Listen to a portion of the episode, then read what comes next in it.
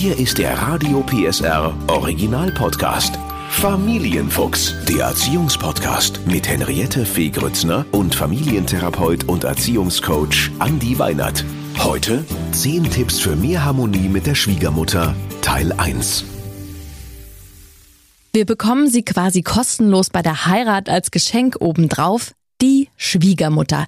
Im besten Fall haben wir eine uns, ja man kann sagen, unterstützende Fee, tonnenweise leckeren Kuchen von ihr und wenn sie uns die Kinder zeitweise abnimmt, dann natürlich unbezahlbare Pärchenzeit.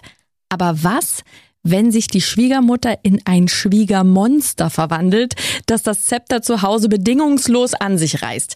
Dann ist das ein Fall für Familiencoach Andi Weinert und seine 10 Tipps für mehr Harmonie mit der Schwiegermutter. Hallo Andi!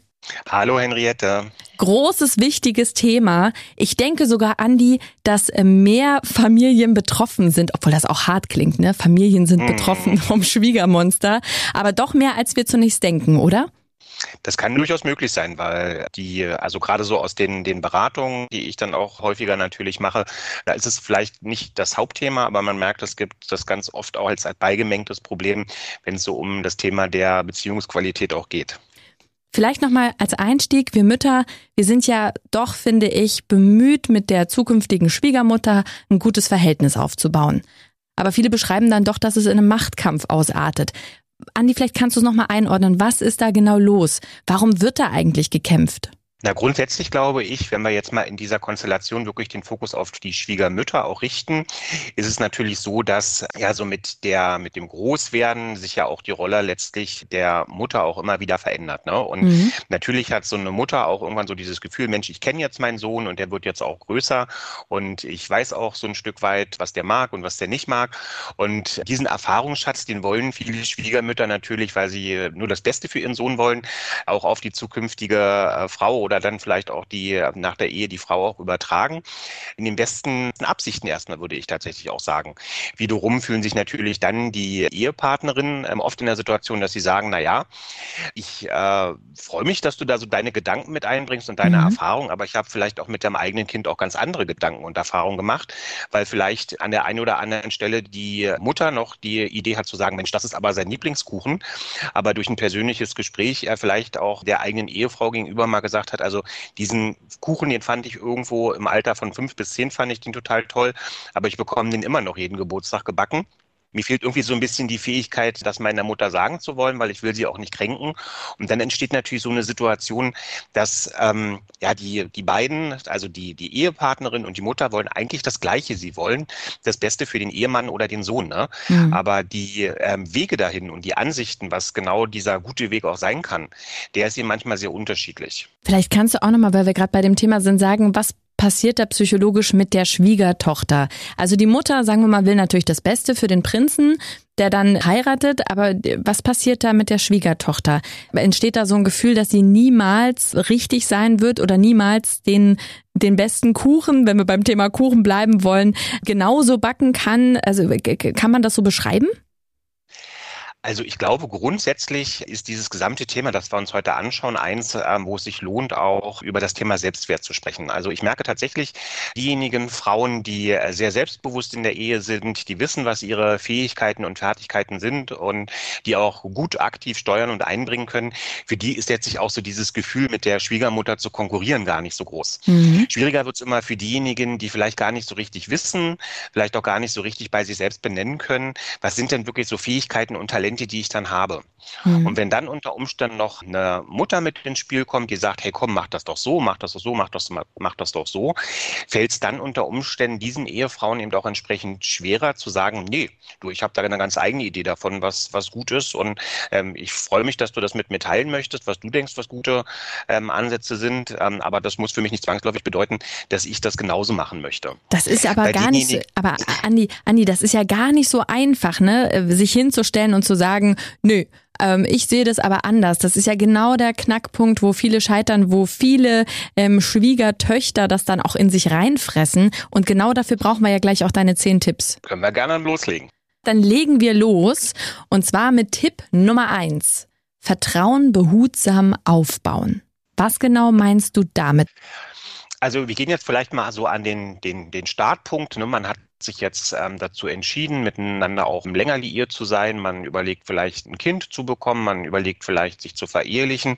Und das ist ja meistens auch so der Kontext, in dem man so das erste Mal auch darüber nachdenkt, zu sagen, hey, ich würde dich jetzt gerne mal meinen Eltern vorstellen. Und mhm. ich glaube, die Erwartungshaltung zu haben, dass dieses erste Treffen gleich damit verbunden sein sollte, dass man sich komplett öffnet und dass man auch komplett sagt, Mensch, ich erzähle dir jetzt mal von all meinen Erfahrungen, kann dann eben auch ein Stück weit dazu führen, dass ja Fehlinterpretationen stattfinden. Das heißt also, ich glaube, es ist durchaus erstmal auch gut darauf zu achten, zu sagen, wie lange kenne ich meine eigenen Schwiegereltern, wie lange kenne ich die Schwiegermutter jetzt auch schon und eben nicht zu früh damit anzufangen, auch intime Details zu verraten oder vielleicht auch Dinge nach außen zu tragen, die gibt ja unterschiedliche Schwiegermuttertypen, ähm, die dann unter Umständen auch gegen mich verwendet werden können. Also du würdest auch sagen, es ist auch total okay, wenn man sich erstmal kennenlernt und wenn da auch eine gewisse Distanz ist und man sich erstmal beäugt, das heißt nicht, dass man zukünftig ein schlechtes Verhältnis hat. Richtig, ne? Und dieses gegenseitige Kennenlernen, das kann manchmal eben auch gut sein, weil wenn man sich in eine beobachtende Position begibt, kriegt man vielleicht auch schon mit, ui, wie denkt denn meine Schwiegermutter über bestimmte Phänomene, wo man vielleicht durchaus auch unterschiedlicher Meinung sein kann. Und wenn man dazu schnell vielleicht auch reingeht und sagt, Mensch, ich erzähle jetzt alles, was ich denke und ich erzähle von all meinen Erfahrungen, die ich so in meinem Leben gemacht habe, kann das ziemlich schnell auch unabsichtlich jemanden vor den Kopf stoßen und dann eben auch Futter für die Schwiegermutter liefern, zu sagen, oh Gott, was hast du denn da dir jetzt ausgesucht? Und ich finde, das nimmt jetzt schon mal ganz viel Druck raus, weil man ja immer wahnsinnig Angst hat vor diesem ersten Zusammentreffen. Oh Gott, jetzt lerne ich meine vielleicht zukünftige Schwiegermutter kennen. Also wer das noch vor sich hat ähm, oder vielleicht einen neuen Partner hat, Druck raus, ganz entspannt die Sache angehen und äh, erstmal bei sich bleiben, ne? Genau. Und damit kommen wir auch schon zu Tipp Nummer zwei. Eine gewisse Distanz ist das A und O eines erfolgreichen Umgangs. Genau das. Ich glaube, selbst wenn das Verhältnis zur Schwiegermutter gut ist, ist es äh, wichtig, dass man auch sich immer wieder klar macht, dass die Idee, sich sozusagen als Familie auch autonom zu bewegen, im Vordergrund auch stehen sollte. Mhm. Das heißt also, selbst wenn das Verhältnis gut ist, sollte man jetzt nicht unbedacht sagen, man kennt sich vielleicht noch gar nicht richtig, lass uns mal vier Wochen in den Urlaub fahren oder super gerne ziehen wir zu euch ins Haus, weil eben tatsächlich es so ist, es ist in jeder Familie so, dass es sicherlich auch Aspekte gibt, die man bei den eigenen Schwiegereltern als verbesserungswürdig erlebt erlebt. Aber wenn ich eben auch weiß, dass ich beispielsweise diese, diese Dinge nur für einen bestimmten Zeitraum, für einen bestimmten, ja von mir vielleicht auch selbst gesteuerten Zeitraum ähm, auch ähm, erleben muss, ist es dann vielleicht auch einfacher an der einen oder anderen Stelle auch zu akzeptieren, dass meine Schwiegermutter an einem bestimmten Punkt so ist, wie sie ist. Und ich dann eben auch sagen kann, okay, nach einer gewissen Zeit ist das dann eben auch wieder so, dass ich wieder weiß, ich habe wieder meine Paarzeit, ich habe wieder meine Familienzeit mit meinem Kind und muss vielleicht auch nicht diese dann vielleicht für mich auch störend erlebten ähm, Aspekte meiner Schwiegermutter dauerhaft aushalten. Ich finde das einen ganz wichtigen Tipp. Ich habe gerade in meinem Kopf noch gedacht, Thema Urlaub, ne? Dass man doch vielleicht sehr schnell, ach ja, und dann können wir zum Familienfest gehen und dann können, kannst du mit in den Urlaub fahren und wir fahren alle zusammen. Dass man da wirklich, ähm, so entnehme ich das deinem Tipp, auf sein Bauchgefühl hören darf und sagen kann, nee, ich bin noch nicht so weit, das wird mir zu eng, zu viel und führt dann vielleicht zu einer, naja, gar nicht so guten Beziehung. Genau das, ne? weil gerade wenn man dann vielleicht auch im Urlaub noch den Weg geht, dass man sagt, okay, man sitzt vielleicht doch mal in geselliger Runde beieinander und da passiert es eben auch öfters mal, dass man vielleicht auch mal ein Glas Wein mehr trinkt und dann ist es immer so ein bisschen schwierig, wenn dann vielleicht auch schon problematische Aspekte dann zum Thema gemacht werden und man dann nicht so wirklich die Möglichkeit hat, dann auch ähm, auszuweichen und zu sagen, okay, ich glaube jetzt besser, wenn wir jetzt einfach mal ein bisschen Ruhe erstmal wieder für uns alle haben. Also ist dein Tipp auch ganz klar zum Thema, äh, wie oft sieht man sich und auch zum Thema Gemeinschaft gemeinsamer Urlaub und so weiter, dass man da wirklich in ein ganz ehrliches Gespräch gehen sollte mit seinem Partner und sagen so, pass auf, es ist mir zu viel. Wir müssen, ich mag deine Eltern oder immer auch nicht, aber ähm, in jedem Fall, wenn wir die treffen, lass uns das begrenzt lassen, ne? so ein Wochenende mal oder mal ein Essen zusammen ist okay, aber es sollte jetzt nicht den Rahmen sprengen. Das würdest du als Tipp mitgeben, da ganz ehrlich miteinander genau, zu reden. Genau, komplett richtig. Guter Tipp. Dann kommen wir zu Nummer drei. Grenzen ziehen. Grenzen ziehen, Andi, da äh, stellt sich mir zuallererst die große Frage, wie? Wie soll das gehen? Also ich glaube, Grenzen ziehen ist etwas, das braucht immer so ein paar Vorüberlegungen. Ne? Also äh, Menschen, die gut Grenzen ziehen können, die machen das schon automatisiert in ihrem Kopf. Diejenigen, die sagen, hm, ich glaube, ich sehe da noch so ein bisschen Verbesserungspotenzial bei mir, ähm, da liegt es häufig daran, dass so bestimmte Fragen vorher für die nicht geklärt sind. Ne? Also das Erste, was, glaube ich, ganz wichtig ist, wenn ich eine Grenze ziehen möchte, dass ich Klarheit darüber habe, was stört mich denn eigentlich. Ja, oft ist es so, wir erleben irgendwas, mhm. kommen vielleicht sogar mit diesem Erleben in so eine Schockphase. Ne? Dann ist man irgendwie so eingefroren und man weiß auch gar nicht, was man in diesem Moment so sagen soll und erträgt sozusagen das Erlebte dann einfach auch. Ja. Und sich danach dann auch nochmal damit auseinanderzusetzen, was waren das jetzt eigentlich? Also war das das Übergriffige, war das der Ton, war das der Inhalt dessen, was besprochen wurde, dass man das für, für, fürs Erste für sich erstmal klar zieht. Die nächste wichtige Frage ist, warum stört es mich denn überhaupt? Ne? Ja. Also was, was, was gibt's da? Was, was ist der Anteil von mir auch in dieser Situation? Ist das etwas, was, was sozusagen jetzt grundsätzlich nur mit mir zu tun hat oder ist es auch etwas, wo man sagen muss, nee, das stört mich jetzt eben wirklich auch, weil es nachteilig für mein Kind auch sein kann. Mhm. Die nächste wichtige Frage ist, muss ich es wirklich verändern? Ne? Also eine Grenze sollte man nur dann ziehen, gerade äh, wenn es darum geht, äh, mit den eigenen Schwiegereltern Grenzen zu ziehen, vorher die Frage zu stellen, muss ich das wirklich verändern? Ne? Also es gibt eben auch so bestimmte Dinge, Ansichten, wo man vielleicht auch sagt, nee, das sieht man jetzt anders, aber man sagt vielleicht auch, naja, so wirklich schlimm ist das jetzt weder für mich noch für mein Kind. Also die Frage, vielleicht dann auch, Andi, die Frage, hm. muss ich wirklich mit der Schwiegermutter in jeden Kampf ziehen? So kann man es ja auch sagen, ne? oder kann ich nicht auch einfach sagen, ach komm, ne, das ist ihre Meinung, das lassen wir genau. jetzt. Ja. Genau. Ne? Und wenn ich diese Fragen für mich geklärt habe, ne, dann kann ich da hinkommen und sagen, hey, hier was, ich vereinbare jetzt einfach mal tatsächlich auch einen Termin. Ich, du weißt, ich bin ein großer Freund davon, auch Gesprächssettings zu verändern. Das heißt also, wenn ich jetzt wirklich die Situation habe, dass irgendwas nicht gut läuft, versuche ich immer eher eine Situation zu erzeugen, wo ich sage, komm, lass uns mal einen Spaziergang machen, lass uns mal eine Runde laufen. Auf keinen Fall vor Leuten, ne? weil vor Leuten ja. hat immer so ein bisschen die Situation, das kommt dann so ein bisschen auf den Typ der Schwiegermutter auch an. Da kann die sich unter Umständen dann auch bloßgestellt fühlen. Da fängt vielleicht auch eine Diskussion vor den Kindern, Enkelkindern dann noch irgendwie an. Hat man vielleicht auch noch die Situation, so wie du sagst, dass dann der eigene Ehemann oder Sohn dann da irgendwie noch Position beziehen soll. Und da gemeinsam miteinander sich ruhig auszutauschen, zu sagen, wir gehen eine Runde um den Block mhm. und in diesem Gespräch einfach auch genau diese Fragen, die ich gerade gesagt habe, ähm, von uns beantwortet wird. Ja, warum stört es mich? Was stört mich konkret? Und dann vielleicht auch noch gesagt wird, pass auf, das sind die Folgen und deswegen möchte ich das nicht. Hilft in der Regel auch den einsichtswilligen Schwiegermüttern dabei zu sagen, Mensch, komm, stimmt, ich kann nicht verstehen, du hast recht, ich versuche das zu verändern. Also ich nehme daraus mit, äh, nicht in der emotionalen Situation, sondern äh, wirklich raus aus der Situation, abgesetzt von der Situation das Gespräch führen, weil das sonst wahrscheinlich emotional äh, zu aufreibend ist. Genau das und wirklich nochmal daran denken, die drei Fragen helfen auch dabei, das Ganze zu entemotionalisieren. Ne? Also ähm, Emotionen entstehen immer genau dann, wenn ich nicht genau weiß, was stört mich jetzt eigentlich, wenn ich nicht genau sagen kann, warum stört es mich eigentlich. Und wenn man so, so, so verzweifelt dann sozusagen auch ist, äh, die Frage zu hinterfragen, kann ich das wirklich auch verändern oder ist das vielleicht auch ein Umstand, mit dem ich lernen muss zu leben? Ich würde gerne, weil, weil das ein spannender Punkt ist, nochmal ein konkretes Beispiel nennen. Auf der Kur gab es eine Mutter, die erzählt hat, dass ihre Schwiegermutter wirklich jedes Mal, wenn sie zu Gast ist, erstmal äh, dort anfängt, auch Schubladen umzuräumen, weil sie findet, dass zum Beispiel die Socken nach unten gehören, auch bei den Kindern, ne, zu sagen so, oh, der Schrank ist nicht so systematisch gut eingeräumt, ich räume das mal um.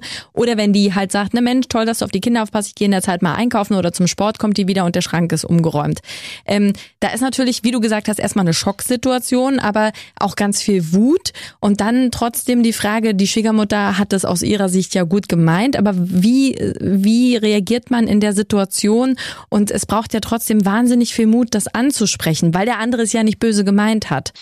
Also so wie du diesen Fall so schilderst, ist als erstes in meinem Kopf so eine Idee, die aus der systemischen Arbeit kommt. Das nennt sich so paradoxe Intervention. Oh Gott, das klingt also gut. So dieses Bild, nee, dieses Bild tatsächlich, was passiert denn eigentlich? Also ich nehme jetzt einfach mal an, dass so die Basics sicherlich vielleicht auch schon gelaufen sind, so wie du erzählt hast. Man hat schon besprochen, hey, ich finde das nicht so gut, ne, genau. dass du hier bei uns anfängst, die Situation zu verändern. Und äh, da bleibt mir eigentlich als Paartherapeut nur die Idee zu sagen, wir drehen die Rollen jetzt mal um. Wir gucken einfach mal, was passiert denn, wenn ihr das nächste Mal bei der Schwiegermutter seid und da ihr anfangt, ihre Stränge zu organisieren. Wirklich? Hast du das ja, als Tipp schon gegeben? Mal, ich sage das, also deswegen habe ich es auch gesagt, das kann tatsächlich auch mal eine Empfehlung sein, dass man dann wirklich wirklich sagt, wir haben jetzt drüber geredet und wir machen jetzt, wir erzeugen jetzt mal die Erlebenssituation für die Schwiegermutter. Wie findet die das, wenn wir uns da alle hinsetzen? Und dann kann man das ja auch mit dem Lachen vielleicht sogar auch auflösen. Oh mein Weil Gott, Andi wir, Andi, wir müssen da reingehen. Was ist passiert? Also so eine Situation, so jemand mit so einer Situation war garantiert in deiner Beratung. Was ist passiert? Wie ist es ausgegangen? Äh, reden die noch miteinander? Das musst du kurz erzählen. Das ist doch total spannend. Stell dir ja, vor, du bist bei deiner Schwiegermutter und, und räumst die Schränke um. Wie geil ist das denn? Ähm, na, es erzeugt ja erstmal, daher kommt ja der Name, paradoxe Intervention, es erzeugt natürlich erstmal etwas, womit niemand gerechnet hätte. Ne? Also die Schwiegermutter hat ja, hätte ja mit allem gerechnet, ähm, als dass jetzt Umbauaktionen oder Umräumaktionen in ihren Schränken stattfinden. Und es ist eine komplett dadurch, dass das so eine skurrile, rahmenverändernde Erfahrung ist, ist das sofort eine neue Gesprächssituation da. Ne? Also der erste entsetzte Blick, äh, was macht ihr denn da in meinen Schränken? Kann man ja gleich aufnehmen. Ja, das Gleiche, was du bei uns zu Hause immer in den Schränken tust. Ne? Und das ist eine Situation, die ist vor allen Dingen deshalb eine, die ganz schnell sozusagen auch eine andere Gesprächsatmosphäre erzeugt, weil man kann ja auch super schnell anfangen zu lachen. Man kann ja sagen, guck mal, wie geht's denn dir jetzt? Ne? Also, mhm. und ähm, das ist eben tatsächlich, das ist die Kraft von Paradoxien, das wissen wir auch, dass selbst wenn Situationen so unglaublich eingeschliffen sind, dass man mit einer relativ einfachen Idee mal was komplett anderes zu machen, eben auch denjenigen in so ein Erleben bringt, ohne dass man jetzt sagen muss, das kann ja auch passieren in solchen Situationen, ne? wie würde es dir denn gehen, wenn ich bei dir? Ne? Ja. Das kriegt man der dann nicht vorgestellt und dann wirklich das mal, mal Lebenskontext zu bringen, ist dann vielleicht auch eine Idee, wirklich mal, wenn es sehr eingefahren ist, mal was Neues gemeinsam zu erleben. Und, und in deinem Beispiel reden die beiden, das war wirklich ernst gemeint? Ja, reden, ja? das war gut. Das ja? war gut. Die reden noch miteinander und diese Schwiegermutter für diesen Fall, den ich da im Kopf drin habe, die haben das dann noch auflösen können. Und Verrückt. die gucken heute, so zumindest sozusagen die äh, Schilderung ähm, der, der Klientin, die ich da hatte, die gucken heute wirklich belustigend auf die Situation. Ist ne? das Also die toll. können da beide gemeinsam drüber lachen. Super, super. Tolle, tolle Story. Ähm, kommen wir zum nächsten Tipp. Tipp 4. Besser als Geschenke sind gemeinsame Aktivitäten. Genau, also gerade weil wir ja auch schon gesagt hatten, es ist wichtig, mit der richtigen Schnelligkeit, mit dem richtigen Tempo auch Vertrauen aufzubauen, sich gegenseitig auch kennenzulernen, zu gucken, was interessiert, vielleicht auch den, den anderen, was interessiert meine Schwiegermutter. Und gemeinsame Aktivitäten haben halt immer den großen Vorteil, dass es jetzt nicht nur darum geht, irgendwie die Erwartungshaltung, irgendjemand muss doch was erzählen, mhm. sondern man hat vielleicht irgendwo eine Aktivität, die steht dann auch im Vordergrund und die Gespräche, die sich dann drumherum auch zufällig ergeben können, die entwickeln sich dann auch wirklich spontan und authentisch. Mhm. Ne, ich glaube, so eine Situation hat auch jeder in seinem Kopf irgendwie drinnen, ne? so dieses gemeinsame erste Kaffee trinken, ja, die Uhr tickt, ja, und jeder denkt jetzt, okay, was, was, was können wir irgendwie erzählen? Und da einfach zu sagen, die Situation, in die müssen wir uns ja gar nicht begeben, sondern lasst uns doch irgendwo draußen treffen, lasst uns vielleicht irgendwo Schön. einen Kaffee das auch belebt ist nehmen, ja, wo man vielleicht auch durch Gucken, durch ja einfach auch die Umgebung nochmal eine ganz andere Ausgangssituation hat. Das macht es viel, viel einfacher für alle Beteiligten, zum Schluss auch für die Schwiegermütter, als wenn man da irgendwie sagt, wir treffen uns jetzt zum Geburtstag zu viert oder zu fünft. Ja, und dann äh, ist man da sozusagen so ein Stück weit auch in der Misere, dass man so sagt, so, uh, muss man vorher mal noch fünf Themen überlegen, damit es nicht zu viel furchtbare Stille gibt. Ach, ja, also ich, ich höre dir ganz gebannt zu und habe gerade überlegt, das Thema Geschenke, habe ich gerade auch noch mal überlegt, ist ja fast noch mal eine extra Podcast-Folge, was schenke ich der Schwiegermutter, dass die auch glücklich ist. Aber mhm. vielleicht noch mal ganz kurz eingeworfen, was, wenn, wenn man immer gefühlt das Falsche schenkt, wenn das nicht richtig ankommt bei der Schwiegermutter. Was ist dein Tipp? Nicht persönlich nehmen oder ähm, oder oder eine Aktiv oder oder wirklich eine Aktivität schenken, dass man sagt, komm, dann äh, kriegst du jetzt eine Jahreskarte genau. für ein Zoo, peng. Genau, am besten eine, einen Gutschein für eine Aktivität gemeinsam mit den Kindern. Das ist doch super, das ist doch klasse. Ne? Also, dass man dann sagt, ähm, da fällt es auch einfacher, Oma zu sein. Was ich auch immer nochmal ganz wichtig finde, ist vielleicht auch nochmal ein bisschen genauer zu fragen, und da kann man ja auch das Umfeld durchaus für nutzen, ne? welche Interessen hat denn vielleicht die Schwiegermutter auch wirklich? Wenn die so gar keine Interessen hat, kann sich es manchmal eben aus meiner Sicht tatsächlich auch lohnen, einfach zu sagen, okay, über einen Blumenstrauß freut sich eigentlich jede Frau, mhm. auch eine Schwiegermutter, Schwiegermutter ja. freut sich über einen Blumenstrauß. Und vielleicht habe ich auch die Idee, dass ich weiß, okay, also auch die Schwiegermutter achtet auf sich, die pflegt sich, die geht regelmäßig gerne vielleicht auch sich ein Parfüm kaufen, dass man dann vielleicht auch mit Gutschein arbeitet, wo man dann tatsächlich die Entscheidung auch ein Stück weit der Schwiegermutter offen lässt und ihr auch die Möglichkeit gibt, das ein bisschen selber zu steuern. Und heute haben wir ja auch schon ganz, ganz viele Anbieter, wo man sich gar nicht mehr jetzt für einen bestimmten Anbieter entscheiden muss, dass man ja. jetzt sagt, es muss der Baumarkt XY oder so sein, sondern dass dann eben tatsächlich auch die Möglichkeit besteht, für die Schwiegermutter zu überlegen, wo dann das Geschenk auch eingelöst werden kann. Was ich nochmal einen ganz wichtigen Punkt finde, ist beim Thema sinnvolle Geschenke immer auch ein Stück weit berücksichtigen. Es gibt immer so zwei Dinge, die unangenehm sind. Die Geschenke sollten nicht zu teuer werden. Mhm. Sie sollten aber auch nicht zu billig sein. Ne? Mhm. Ne? Also auch das ist immer mal so eine Idee, die mir wieder begegnet, ne? dass es irgendwo, ich habe eine Bestellung vorgenommen und da gab es irgendwie so ein Gratisgeschenk und das legt man dann so beiseite und das sagt man dann, das kann man dann der Schwiegermutter mhm. beim nächsten Osterfest auch schenken. Blöd ist dann nur, wenn die Schwiegermutter bei dem gleichen Hersteller die, das gleiche Produkt gratis bekommen hat. Ja.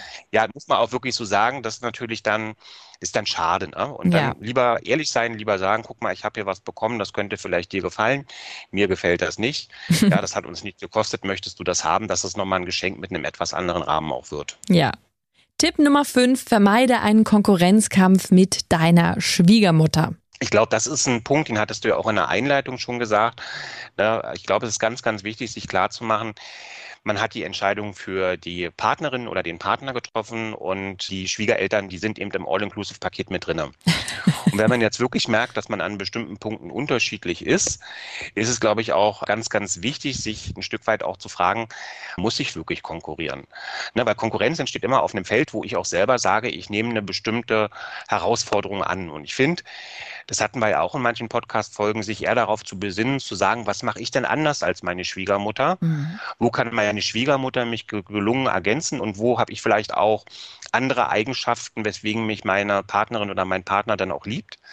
ist, glaube ich, ein ganz wesentlicher Punkt, dass man manchmal auch mit einer gewissen Souveränität nicht jeden Ball, der einen da von der Schwiegermutter entgegengeschossen äh, bekommt, auch wieder zurückspielen muss. Aber ganz kurz nochmal, Andi, andersrum, wenn mich die Schwiegermutter als Konkurrentin sieht, wenn ich mich echt bemühe und, und auch sage, oh toll und wie du das machst und gib mir doch mal das Rezept von dem tollen Kuchen. Aber wenn sie mich als Konkurrentin sieht, was kann ich denn dann tun? Ich glaube, dann ist es ganz wichtig, wenn dieses Konkurrentengefühl ähm, bei der Schwiegermutter entstanden ist, einfach das Ganze auch anzusprechen, zu sagen, du, ich habe das Gefühl, ich setze dich unter Druck, ist dem so. Ich habe ein Stück weit auch das Gefühl, dass du vielleicht dich durch bestimmte Sachen, äh, die ich so mache oder sage, auch kleiner fühlst.